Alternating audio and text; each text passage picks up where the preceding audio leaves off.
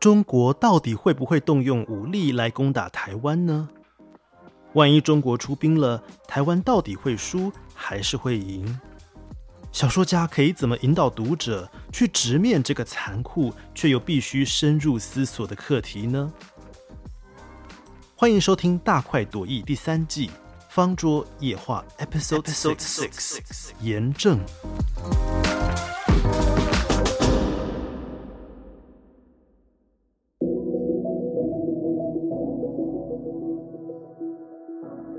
今天的节目内容是由作家朱佑勋来为我们导读他最新出版的小说《以下证言将被全面否认》。在这部由五篇短篇小说所组成的小说连作当中，作者设想，假如中国在二零四七年攻打了台湾，而台湾成功守住了，那么到了二零六七年，那时候的台湾人会怎么样回看这场战争呢？每一则故事当中，身份立场各不相同的人，他们看待同一场战争的观点，又会有怎样的不同？作者朱佑勋在这段录影与录音当中，向我们揭露了他在创作这部作品时的幕后故事，一起来听听他的分享。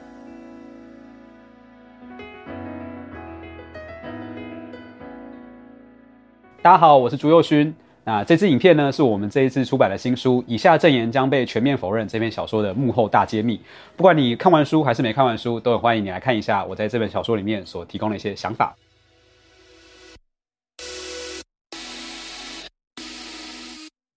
我其实大概从高中开始就算对这方面主题蛮有兴趣的，然后会自己找一些资料，网络上的或者是。呃，纸本的来看，但我可以先回答为什么大家会没有什么印象这件事，因为我觉得在台湾比较偏人文、文学、社科这一群人的，我们在学校里面的训练、大学面啊教你的东西，会直接用一个快速的刻板印象把战争这个主题打发掉，就是反正战争就是不对的，反正战争就是有非人道的部分，这张讲没有错，可是他把一个很复杂的问题用一个简单的结论包裹了，所以大家看到这一题就会下意识的跳过，因为没什么好讲的嘛。对，那但这个东西其实我自己在这几年的阅读过程中发现，其实不是这样的。尤其我自己念社会科学，然后我会看一些包括战史、战争史或者是一些军事研究，其实它是一个彻头彻尾的复合式学科，就是它真正在讲科技跟武器的部分非常少，大部分的资料都是把政治学、经济学、社会学都拿进来一起讲，因为你你作战就是一个很复杂的面对人群跟人群的最大冲突。对，那。这也是为什么我觉得要写这个小说了哈，因为小说其实就是可以去介入这种呃很硬的科技以外的部分，科技以外的东西，人心的部分，呃人的挣扎跟冲突的部分，这样。那怎么去得到这些资讯呢？其实老实说，这些资讯没有想象中大家难难获得。举个例来说，台湾每年都会有国防白皮书。而且还有漫画版，就是有文字版和漫画版。你不不想看文字版，你还看漫画，并不像电影里面演的一样，什么都是机密哦。台湾的国防部是下意识的什么都不想讲，可是老实说，他们只是媒体上不想讲。他们每年都有大量的出版品，然后他们自己会编印很多参考的国外文献跟自己的内容，这样。所以其实你只要有耐心去找，都找得到。那再更不要说，在我觉得最近五六年，台湾自己的本土的以军事方面的意见领袖越来越多了哦。当然最显著的就是大块那个。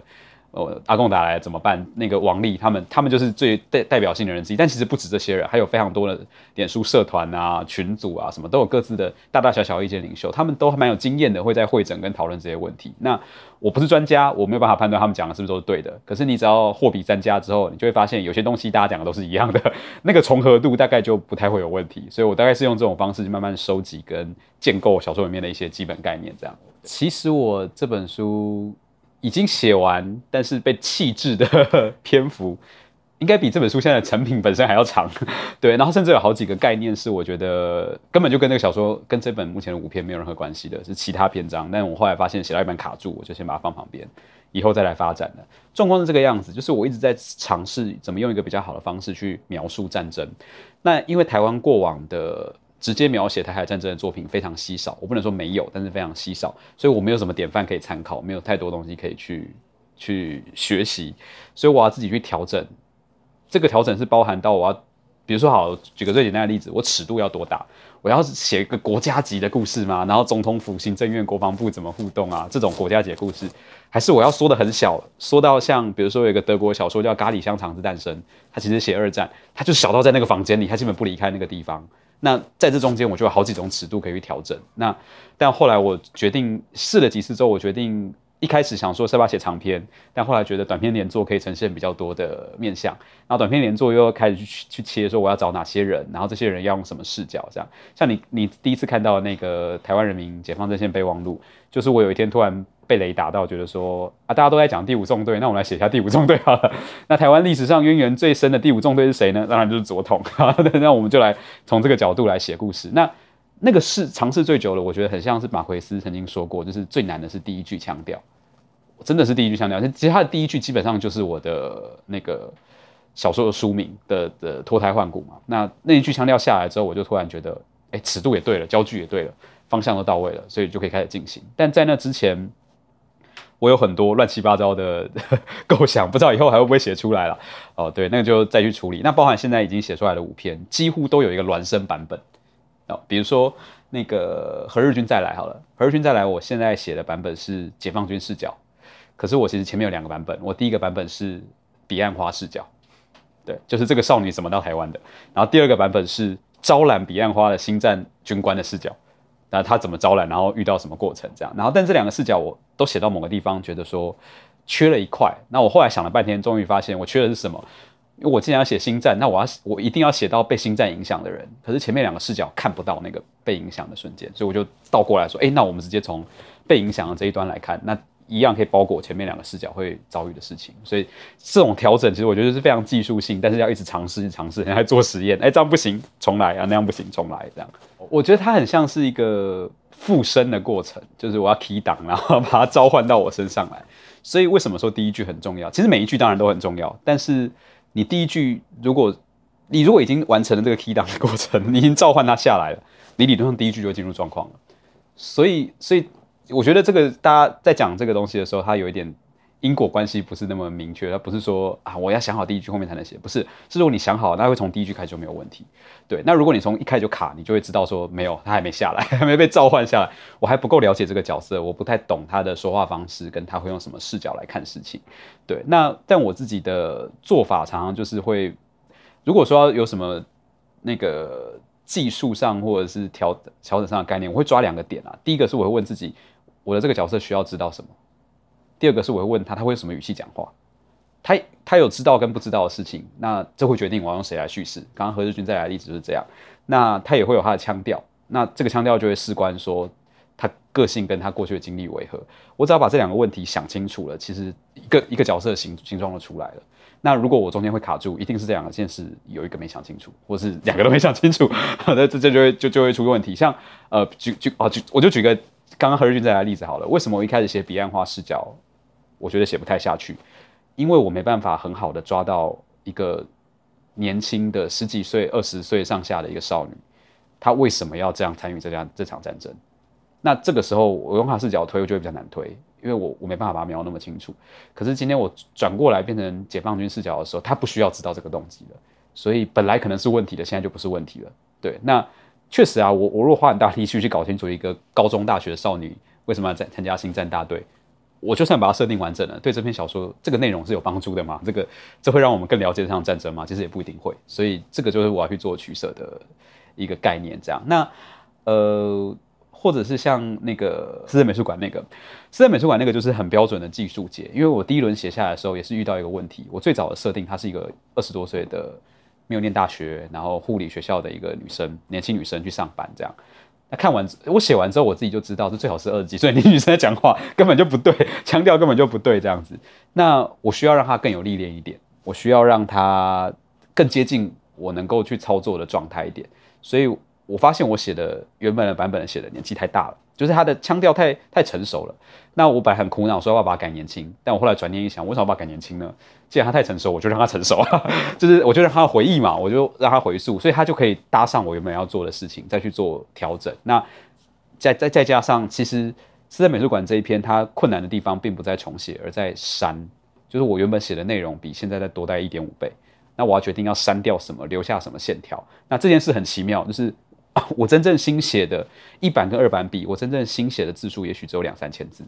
但是因为我删掉了更多，删掉五六千字、七八千字，所以它感觉好像整个形状都变了。可是事实上里面有百分之八十的东西在第一版已经出现过了，只是被我修修润过而已。那这我觉得就是小说微妙的地方，你动任何元素都会让它有一个很大的改变。那我当然希望在最小改动的情况下去完成它，不管是因为交稿，还是因为我原来的构想的关系，我就觉得我想到的东西，我还是希望表达嘛，所以那就是要去做很细的聚焦跟删改调整，这样。对我刚刚一开始写初稿的时候，给一些朋友看，然后朋友就问我说，他们一辈子都会接受严格的政治教育，真的这么容易信念动摇吗？然后接下来二月乌俄战争爆发了。然后我就说，你看看俄罗斯的基层士兵，就是就是事实上，我我我我会觉得有这个判断，是因为我看过以前一些战史。其实，在任何的口述历史里面，呃，落到基层的个人层次的时候，它都会很复杂。对，那就各式各样的状况都有可能，基本上不太会有国家整齐划一的下令，然后你就全部相信这回事。对，因为人就是。你你平常可以这样讲啊，但是真的子弹从旁边飞过去的时候，那是另外一回事了。对，好，那所以这个部分，我觉得我很想要把它拉出一个对比，就是解放军跟台湾之间的的两个立场之间的对抗。它它本来就是这场战争的核心嘛，可是更细致的差异到底是什么？我这是我想要去稍微点一下的。对，那再提到南方的消息，这个高层内幕啊，这个东西，就是我希望在这些小说里面都去找到一个个人性的东西，就这些角色。不能只是会为祖国而战，或为保卫家乡而战。当然，这会是一个重要的驱力。可是，在这驱力同同时，他作为一个人，他一定还会去想更多事情。而这件事情三不五时还会干扰他的判断，或者让他变得有点奇怪。所以在在这个南方的消息这一篇里面，他们一方面高层有自己高层内幕的斗争的动机，但一方面。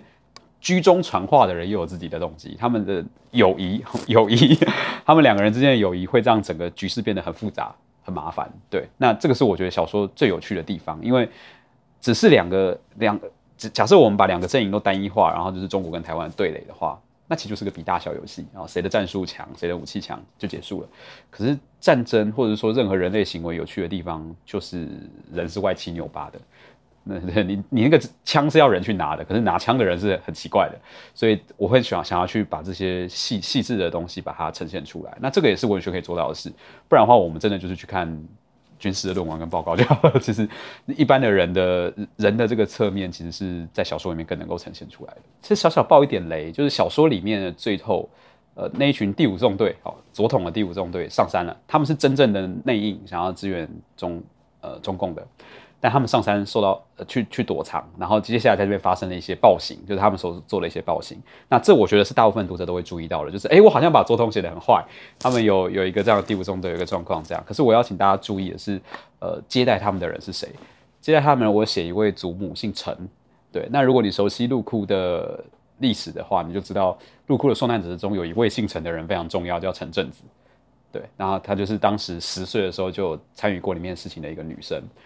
所以你说上山发出暴行的这一群人是左派，但是在山上接待他们的何尝不是左派？就严格说起来，这其实是两个左派，两两群左派的最终的斗争。对，所以我并不是在把左派都变成加害者，因为其实受害者也是左左派。对，那这个是我觉得在历史上我想要去这样回应历史的方式，就是我们讲当年的地下党，他们有没有想要跟中共串联的企图？其实是有的，当然是有。哦，他们都会说他们非常呃，在九零年代会说他们非常无辜，但后来的口述历史证明啊，事实上他确实有这样的想法。那但是也但这样他就应该要被用古正文当年在入库事件对待他们的方式去对待吗？我想也不是，就是这个这个也是不对的对待的方式。这样，所以这件事很麻烦很复杂。那而我在小说里面试成试着要处理的，并不是说我给这个复杂的东西一个答案，说啊，总统就是走派就是那样哦，那个东西这样，不是这样，而是。我认为这个复杂会延续到一百年后。我觉得这件事情对我来说，对我小说来说是更重要的。二零四七年的那一年到到了，假设未来有一个台海战争，在可见的未来里面，这群人不会消失，他也许会变少。但在台湾里面有这么一群人，而且这一群人是他们人数即便少，但他们的理念是非常非常坚固的，坚固到他在那个点上，我觉得他还是确实会做出。一样的决定，那这个才是我想要去处理的。就历史在这篇小说，在这本小说里面意义，并不是我要去解决这个历史悬案，而是它是未来的延长线，就是我我为什么我怎么抵达未来？我要先看到后面的历史，历史现在，然后层点成一线之后，我才能找到说对面那个东西在在什么地方，所以我才会去用这种方式去处理。那我也希望不要把它简单化了，所以其实到最后台姐这个这个故事里面，真正发生斗争的都没有官方的人哦，没有中共的人，也没有台湾的政府的人，是左派跟左派自己的问题这样子。那这件事情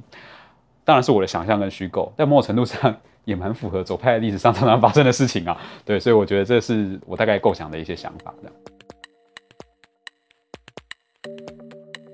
这个要首先谢谢，就是我的女友谢怡安跟他们的台北地方译文工作室，因为他们这几年在推台湾妖怪嘛，所以我们很多台湾妖怪相关的资料啊什么的都越来越容易取得。那我当时写这篇小说之前，我有去鹿窟看过，上面踏查过，然后我我是跟就跟着谢怡安一起上去的。那我本来什么都不知道，我就是开着车这样到那个地方，到了某个点的时候，谢怡安突然就跟我说：“那边有个岔路，我们今天要过去吗？”我说：“没有，那里我们要去。”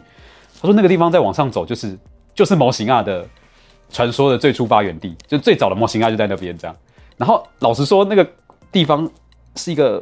呃有点偏僻的山路，我真的会有一种如果没有目目没有特必要性，我不想上去的感觉，会觉得毛毛的那个地方好像不太不太 OK 这样。对，所以像我在小说里面写的那个位置，我就突然有点惊讶，就是模型啊是一个已经进入当代流行文化视野，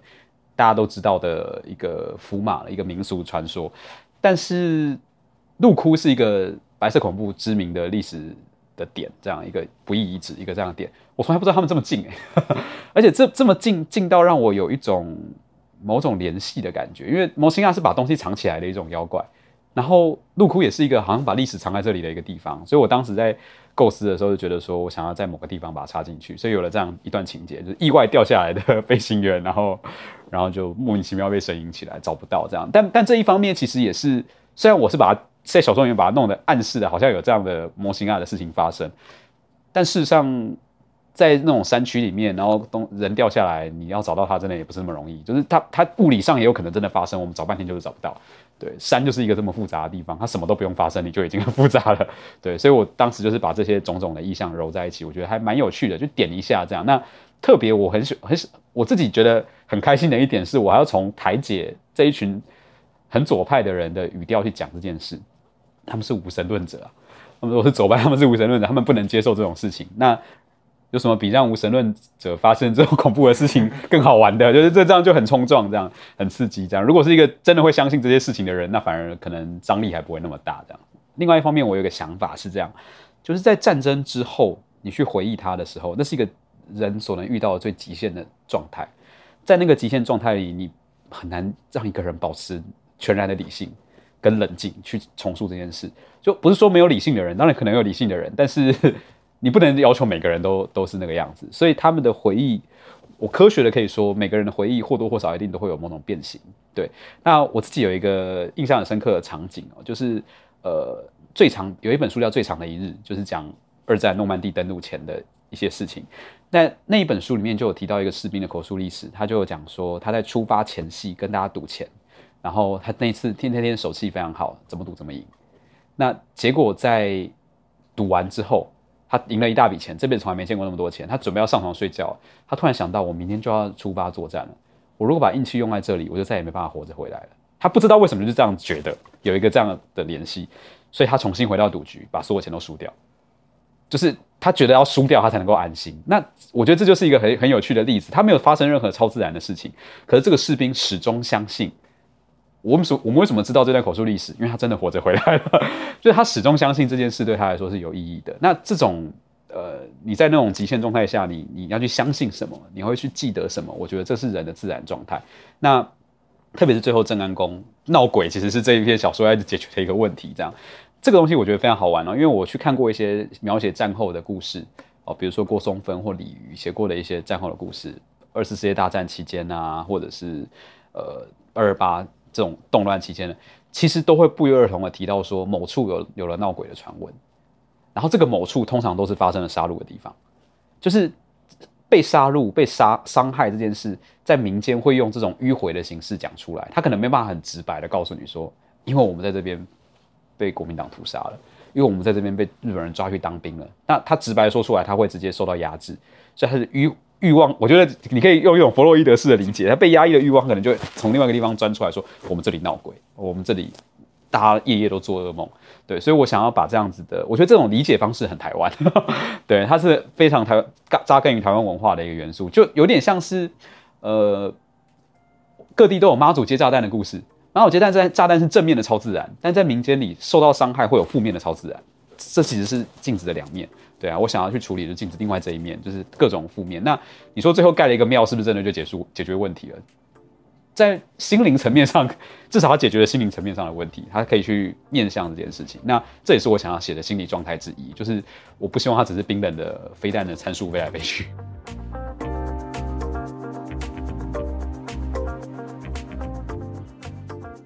前面有提过，我觉得未来战争中人们的反应会从过去的历史过来，它是延长线。那我。我后来的问题就是，那我要怎么在小说里面更更强的去暗示，或者是铺成这个延长线的概念？哦，事情会轮回的发生。那我在写完台解的时候，其实一开始没有特别的设定，但我写第一篇台解的时候，最后决定让他去入窟。然后那篇写完之后，我就想说，哎，入窟可以用，那好像其他地方我都可以来找。其实反而第二篇以后，就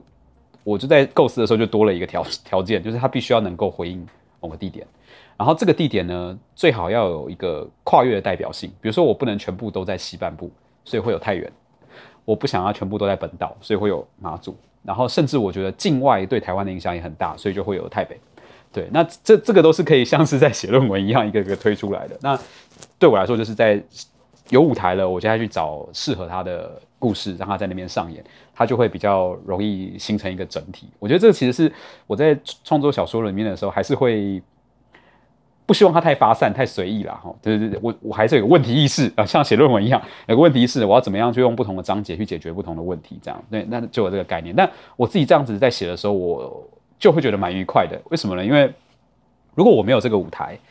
哦，好多一个条件好像是多一个限制，但其实多一个条件会更好的引导你的思路的方向。对，像最对我来说帮助最大的就是那个南方的消息这一篇，因为我当时就想说我要来一个境外的，境外可以哪里？香港吗？还是我直接放在中国境内，我我有想过要写一个中国境内的故事，我自己就随便讲一下，那个故事没有写。我我是有想过一个故事，是如果在战争发生的当下，那个棒球世界杯锦标赛在北京开打，台湾跟中国队正在比赛，比赛晚了开战，请问台湾那支球队在那边会发生什么事？对我想过这 这是，那这个而且是民族主义的起的最。热热白热化的，而且因为前几年台湾的球队只要一输中国，大家都会国伤嘛。那如果说这天天天天还输了呢，我们就有好多东西可以玩这样子。对我那个也是一个境外的玩法，对。但是呃，相对来说，这些境外，我觉得不管是香港还是 北京，都比较难回应到台湾自己的历史问题。所以我最后选了金三角。那一方面就可以让我跟呃博洋异域致敬，因为我我认为他是台湾军事跟战争文学最重要的作品，大概两本就是他跟。陈前武的烈女犯，所以你看这篇标题，台北是金三角的，向博洋致敬；标题叫南方的消息，直接跟陈前武致敬，这这都在这边这样。那当一进到台北之后，我开始找资料，我就先去找了一些田野观察什么。最有对我来说最重要的就是黄树明老师有一本《借图养命》，对啊，那那一本就在讲金三角。八零年代以后怎么发展的故事，这样，然后我在里面找到好多可以用的东西啊。对我就是我看过《夜视借图养命》，你就会知道小说里面有哪些东西可以出来。那更重要的是，它帮助我去打通了一些关节，就是我以前从来没有意识到，呃，我我知道它是一个反共村，因为不反共它就不会跑过去了，但我并没有意识到他们也会有世代变化，上一代反共了，下一代还反共吗？那如果下一代不反共了，他们不不一定会到台湾啊，他们可能会到中国啊。那这故事的架构就浮现了。如果同一一组好朋友，一个台湾，一个在中国，他们都不是台湾人，也不是中国人，国籍上，但他们参与了这场战争，那会怎么样？我那就很好玩了。我觉得这对我来说，这就是想象力开始起飞的地方。所以这种历史，我反我后来反而觉得，先把舞台设定好，给自己越多条件限制，它越能够激发一些本来没有办法想象出来的很具体的东西。对，那而且在意义上又觉得饶富意为，你每次。看他重回那个地方，就会觉得，嗯，对，这这确实就是台湾史这样子。而且而且，我们的小说在形式上也在写台湾史嘛，已经二零六七年了，回头写二零四七，它确实就是历史跟历史的问题这样。我觉得其实，呃，我不希望它太有未来感，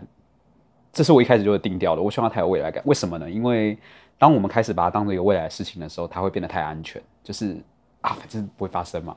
反正它就是一个可以放纵想象的地方，个不灵不灵的地方。那当我从站到更更远的地方回头去回溯的时候，一切事情都已经决定了。接下来就是诠释意义的时候了。就在二零六七年的这些角色们活着的当下，是战争已经打完了，我们的伤害也造成了，但接下来要诠释意义。这时候我就更方便去把这个意义说出来，因为我们要说的是，不是发当发生当下谁开枪谁做了什么的问题嘛，而是最后我们怎么了，那个余生是什么样子。我觉得这是文学比较擅长跟拿手去处理的这样子。那也可以说是我暂时选择了一个在文学，我觉得在文学界。文学读者比较能够理解，比较好进入的一个视角。如果我一开始就进入了一个硬科幻、硬军事的模式，好，我就用二零四七写二零四七，然后舰队开始调动，开始打，什么的？这样，我猜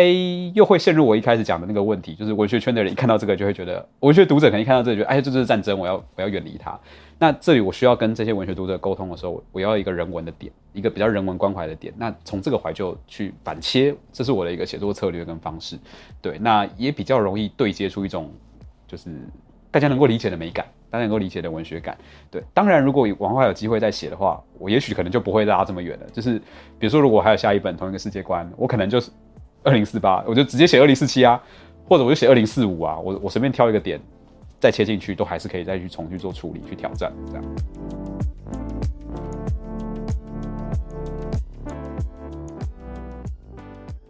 我猜很多人一定会问，为什么我的武器好像？跟现在差不多，好，原因是这个样子的。其实你仔细想一下，我们现在使用的武器，你如果不知道的话，你查一下乌俄战争的时候他们使用的武器，都是五十年前、三五十年前东西。为什么呢？因为人类的科技有一个定律，就是越老的东西越可靠。新东西很 fancy，但是它永远不会多，它没办法大量，它可能会在局部的点发挥作用。但是他们很很那个可能会很厉害，可是你在战场上最容易遇到最大量的东西，一定是最古老的东西。我们现在台湾的的主力战机是 F 十六 V，在未来十到十五年应该都是 F 十六，V 是最新型，可是 F 十六这个东西是七零年代的飞机，它现在它还是很好用，但它现在还在用。然后甚至我们在军武圈都知道一个很久的话题，就是呃，当年美国所使用五零年代所使用的 B 五二轰炸机。它是老爷爷了，五零年代就在用了，它现在还在用，它还是很好用。就是美国人如果把它退役掉，只是因为政治因素，那不会是因为它不能用了，它还是非常好用。所以这个东西，我想到了二十年之后，我们在战场上能够看到最多的东西，了不起就是现在最新锐的东西。就什么 F 三十五、F 二十二啊、歼二十，好，现在很不成熟，现在是新的，但当时到时候可能会变成大量的满地爬的主力机种。那所以我在想象这个的时候，我反而不希望把它变得太过科幻。那当然，另外一个文学美学上的考虑是，我觉得科幻到一个程度就轻浮了，就是就是我我我可以科幻到一个程度，然后把它变得啊科技的力量变得极为巨大的时候，人在这边做什么选择好像就不重要了。所以我其实有一点点希望战场保持在一个相对原始的状态。那为了要这个状态，我就必须让我的战场的视角都锁在很局部的位置啊。有没有高科技呢？可能有。如果我鸟看拉到整个台湾，我就会看到很多高科技的东西了。但我如果只是在一个点，我只是一个伞兵会遇到的东西，那你实质上就是遇到步兵该遇到的东西。对你只是一个普里医院会遇到的东西，那你对基本上就是这些东西。但但有没有进步呢？其实如果你熟悉台湾。或中国的军事发展的现在一些动态的话，你就会看到有一些小设定，我还是要让它往前走的。像台姐里面有讲到潜水艇，台湾的潜水艇，然后我说有两代，上一代已经被歼灭，下一代有两个新的留下来。那第一代被歼灭的，就是我们现在正在做的，可能二四年或二五年才会服役的，在我想象中，那到了四七年会有第二代，其实是个合理的时辰。我只是没有去详加描述那个第二代长什么样子，但很合理啊，因为。岸上的民众是不会知道海里的东西长什么样子的，他正常来说也不应该晓得它确切的性能是什么。这样对，何日君再来的这个标题很好玩，因为我一样给初稿给过一些朋友看，然后有些是比较年轻的，现在大学生，然后他们就非常困惑。还有一个人问我说，为什么要用比较日本元素的梗？因为他讲到邓丽君，他联想他知道是邓丽君，他联想到是日本跟日本文化有关的东西，然后。他们其实已经不太知道邓丽君跟星战的关系，因为这篇小说在讲星战，但当年邓丽君被当做某种星战武器，是两岸的角力啊。最最经典的就是平路也有一个长篇小说叫《何日君再来》，他其实就在讲这这个中间的过程，谍报角力这样。那一个好听的声音，用这个好听的声音来做星战工具，这不就是彼岸花在做的事吗？就是《何日君再来》的这篇小说里面的彼岸花在做的事情。所以，我我是这样子把它叠合起来的。那我在这两篇你说那个笔调比较温柔什么的，我觉得第一个是形式上的问题，因为如果你看这篇小说啊，一三五篇跟二四篇，我觉得是两组。就是如果是我是以来分类，写法上是两组。一三五篇它的叙述形式跟讲法比较有一种公事公办的味道，不过这样讲有点奇怪，但是它它有一种公共性啊，比如说台湾人民解放阵线备忘录，它是一个组织的兴衰，我在写历史；郑安宫它是一个报道；私人美术馆的最后一日日是我我我我预知我要被学者研究，所以我要把研究材料录下来，所以它都有一种公共感。但是第二篇跟第四篇它是比较传统的小说，所谓传统就是我就真的进入故事里面了，叙事者说什么我们就听他就说故事，所以。光是这个设定就会让情绪的距离感不一样。那我也希望有不同的距距离感，就是因为五篇嘛，你五篇都用一样的手法，就会有点疲劳。我我觉得也没有意思，我们就做一些形式上的展演，这这是第一件事。当然，第二件事情是对我来说，我确实对这两个角色，这两个小说里面的主角是蛮有感的。我 我在构思这件事情的时候，呃，我们在写解，比如说在写台海战争的时候，写解放军要把解放军写的邪恶，并不困难。因为在立场上，确实他就是会伤害你的人。那，但我为了平衡，所以我还是希望在邪恶的解放军之外，有一个比较值得同情的解放军。对，那我本来还希望在他身上加一些政治背景，比如说我那时候想过把他设定成是香港人的二代，就是后，就是他的父母可能在反送中就不见了这种，他的他的后代，然后因为没有人照顾他，所以他从军了。因为在中国，你要从军，基本上你的。家庭环境一定不是太好，因为他他是有点强迫的，这样对，就是一般人不会当兵啦。简单的说就是这个样子。但我后来还是把这些框架拿掉，我只想要保留他一个作为人的执念，就是在战争中什么都没有了，他什么都孤立无援了，能够抓住他生命的就是那样一个声音，可是那个声音还是敌人的声音，那这时候就就会有很荒谬的生命情境。那或者是像南方的消息，南方的消息，我觉得这就是我试着去做的，是台湾一直都以为。甚至台湾在思考战争这件事的时候，都会有一个说法嘛，说我们要自立自强，我们要靠自己什么？这想法就军事上来说没有错，可是就现实上来说，绝对没有什么台湾开战台湾人的事这回事，所有人都被卷进去了。好，现在大家都知道台湾有事，日本有事，对不对？何止日本会有事，到处都会有事。我之前就看过一个很好玩的口述的历史，在讲说九六年台海飞弹危机的时候，有一个。我有一个台湾的朋友，他那时候刚好去越南参访，然后就很多越南人很生气，他们对李登辉很生气，为什么呢？因为他们觉得李登辉的这个强硬的态度，如果造成台海战争，越南会被波及。那我们这时候就会觉得干越南人什么事？哎，真的会有事，因为这就是一个很大的一个小小的海峡，很多人挤在这里，这样。那所以在不同的国家一定都会有角色，所以在这里我就会想要把这个角色拉进来，在那个呃南方消息这篇，我就会不断的强调，就是这是谁的战争。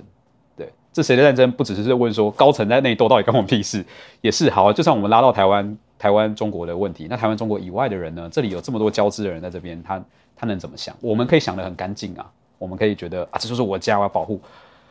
对，那你想想，那乔生要怎么怎么想，或者是经过了移民跟外国人们要怎么想？对我一样，我有一些被放弃的故事。其中一个放弃的故事是，现在不是有很多欧洲、欧美的人会来台湾，然后当 YouTuber、当网红吗？这种人在开战的时候，他要怎么办？他会做什么？对，是其实你光一看就觉得哦，会有很多有趣的事情嘛。对，那这这个是我想要先选进来比较近的案例，就是我先处理华人，我先处理我们其实日常生活中都会遇到的这种侨生他的立场这样子。对，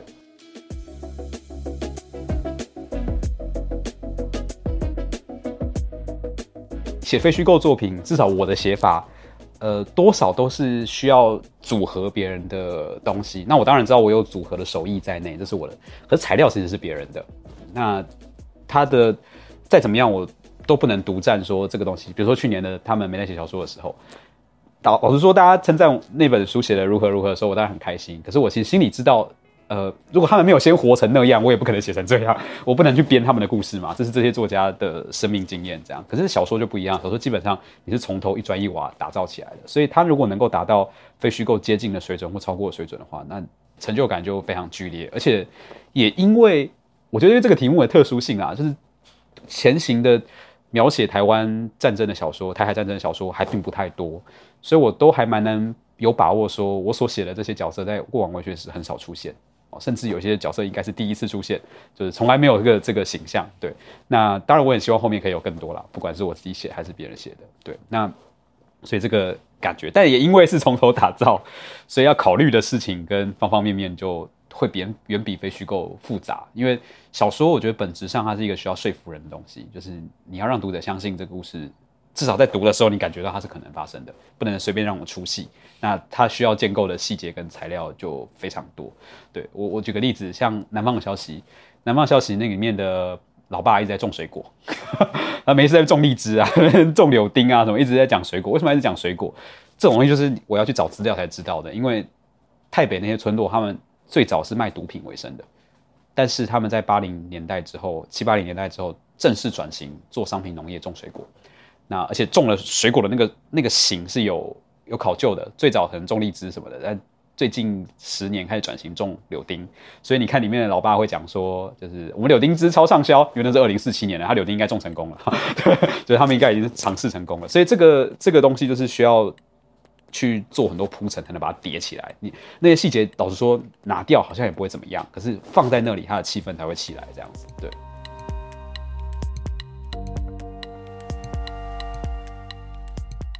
至少在台湾，我们的传统三大文类里面，小说、散文、诗，小说是最积极跟读者沟通社会理念跟公共观念的，诗基本上就是很前卫、很抒情，诗人会大大的跟你说啊，不用读懂，哎，诗是感觉的，不用读懂，那就代表他没有要跟你沟通理念了。你要发掘理念是你的事，但我没有想要跟你沟通。那散文又很私我，它可以不用是大师，通而且甚至是越小的事，大家越越感兴趣。唯有小说，小说会不断的想象他人的人生，想象。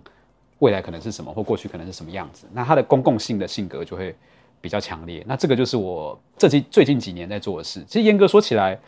应该是二零一五年我写《暗影》之后，我就觉得我要转换成这种用小说来沟通某一件事情的想法。当然，这沟通不会是一个单向的灌输，就是说我给你一个理念，我给你一个结论，然后就把它收下。哦，我还是希望小说打开一个争辩空间。哦，比如说在。以下证言将被全面否认。里面我会告诉你，在我的世界观里，台湾成功防守了。那我们要跟你争论是怎么守下来的，反正他就是成功防守了。但我我还是希望打开空间是，那可是防守之后是有代价的，防守中间会付出代价的。那我们能，我们愿意付出这个代价吗？或者我们想过这个代价吗？对，因为你现在在这个环境底下，战争只要没发生，你说你要抗战到底，跟你说你要投降，都是简单的事情，因为你没有想过未来。你想过未来之后，我觉得一个坚实的决定应该是你想过了，你知道未来会是这样哦，你还说好，但我还是愿意这么做，那个才是真正的一个，我我觉得是比较稳固的一个意识形态基础。就是台湾现在的情形是，好像名气可用，大部分人会愿意去保护自己的家乡，可是这个名气可用是建立在一个。资讯不是很清楚，你其实没有想过未来会发生什么事的情况下，当然我们相对来说，必须要说，我们相对来说，我们比中国的一般网友还知道战争会发生什么事，因为起码我们有将近一半的人当过兵，但那个是很粗浅的，就是可能是零跟零点五的差别，他们是零，因为他们基本没有接触过这件事情。对，那但零点五够吗？我希望他再多一点，去想象一下，就是在战争中，你的政府可能会做出可怕的事，但但这件事是你要去。接受的，你你的邻人会做出可怕的事，你自己可能也会做出可怕的事。那这个时候我们要怎么去思考这件事情？这样，这里我觉得要先跟读者沟通一件事情，就是因为毕竟我还是用一个稍微比较文学性一点的笔法来写这个小说，所以各位可能不会看到好莱坞式的那种 意识形态很单纯、正邪对立很清楚，然后很爽快的打通关的故事这样子。对，但我我认为我努力的在逼近一个。台湾人面对那种情境下的可能会有的状态，在这故事里面，你一定会看到一些让你不舒服的陈述。呃，我有一个小小的目标，是希望所有政治立场的人在看这本书的时候，都会有至少一个不舒服的点。如果我让你完全舒服了，那就麻烦了。这样，因为这战争不应该是一个爽快的事情。对，这这是我的一个内内蕴的东西，但我也不希望它落入一个很廉价的，我们就是要反战这种。因为这个老实说，这个问题太早关闭了结论，它。反而让这件事没有被好好思考，所以我希望大家阅读这本书的时候，可以跟着我们一起来想一下，你去试着设想一个跟你不一样立场的人，他会做什么？你自己会做什么？我想你很清楚，你你自己有你的决定。这样，那但我们需要去知道别人会做什么，然后我们甚至才能更进一步想，那我们可以一起做什么？对，这从我到你到我们这件事情，是这本小说希望去过过渡的一件事。对，台湾从来没有脱离过战争的威胁，那台湾目前为止也努力的撑过七十几年，那未来会怎么样，没有人知道。但是我一直相信，我们想的越清楚，我们就越有把握去面对跟处理这些事情。你会知道你日常该做什么准备，然后乃至于你对公共政策应该会有什么意见，什么之类的。这这我觉得都是小说可以去帮忙到。如同我在那个只要出问题，小说能搞定所所讲到的那个那种小说文文学有用论的概念，这样。那希望这本书可以帮助大家去预先思考、预习一下这个状况会是什么样子，大概是这样。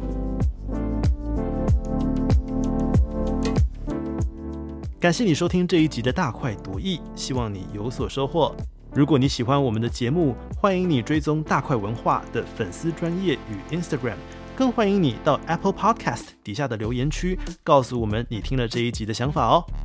大快朵颐，我们下次再聊。